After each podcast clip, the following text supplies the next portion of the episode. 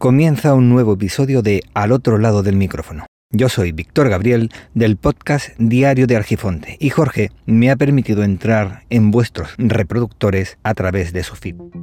Nación Podcast presenta Al otro lado del micrófono, tu ración de Metapodcasting Diaria. Un proyecto de Jorge Marín Nieto.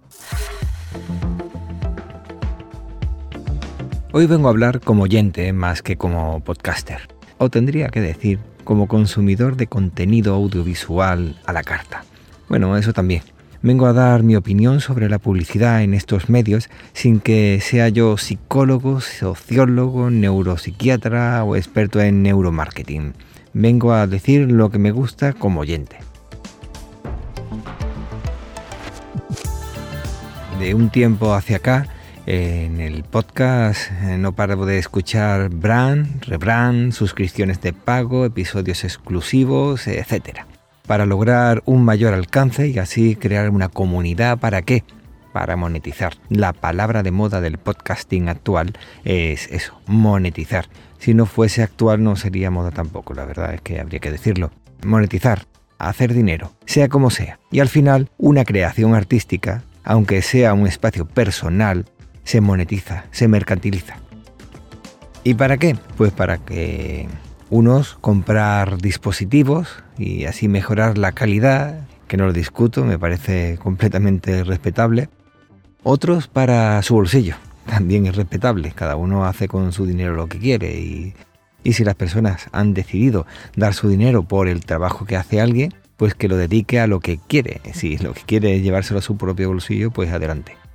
Otros, los menos, para esa manía que tienen los seres humanos de comer varias veces al día. Bueno, manías que tienen cada uno. La cuestión es que en ocasiones es tan exagerado que desconecto automáticamente cuando se ponen con esa publicidad o esa retaíla para intentar que tú le compres o le hagas oíditos a eso que están vendiendo.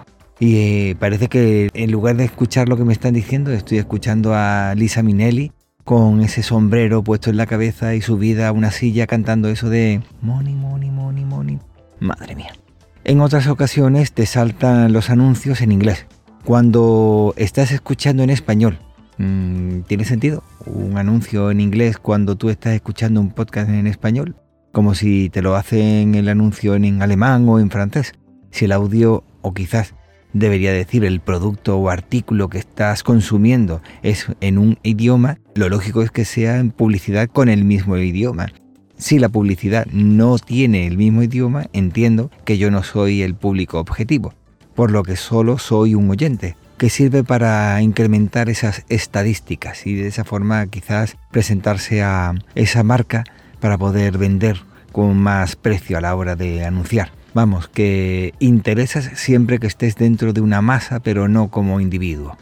Sin embargo, hay una situación en la que no es Lisa Minelli la que se pasea por mi cabeza y no está subida en la silla con un sombrero, no.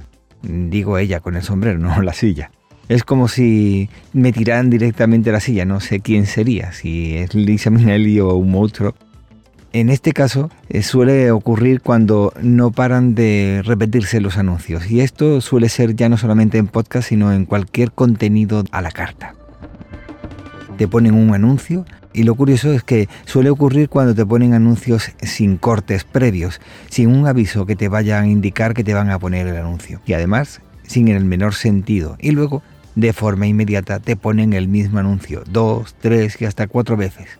Muchas veces me pregunto si ese anunciante va a ser el único que esté anunciando ese espacio o ese podcast, que menos que hagan tres anuncios breves, diferentes, de manera que no sea tan cansino y al final no termina agobiando al que esté escuchando. En serio, si quieres que odies una marca, es la mejor forma de hacerlo. Bueno, una marca, un producto, un servicio, seguir poniendo anuncios repetidos en cadena y es la mejor forma de odiar tanto al podcast como al producto o el servicio. De hecho, yo he dejado de seguir a podcast y sentir aversión por los productos anunciados. Pero bueno, cada uno es como es. Yo sé que nuestro tiempo es oro, el tiempo corre y se apresura constantemente. Y si lo dedicas a algo, es lógico que lo aprecies. Y si lo aprecias, le pones precio.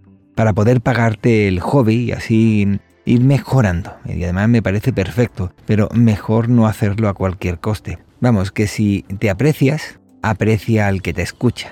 Y el que te escucha, si le aprecia, pondrá precio a tu trabajo, a ese tiempo que tú le estás dedicando y que él está utilizando para poder escucharte. Esa dávida que tú le estás ofreciendo se convierte al final en una forma de conseguir algo a cambio.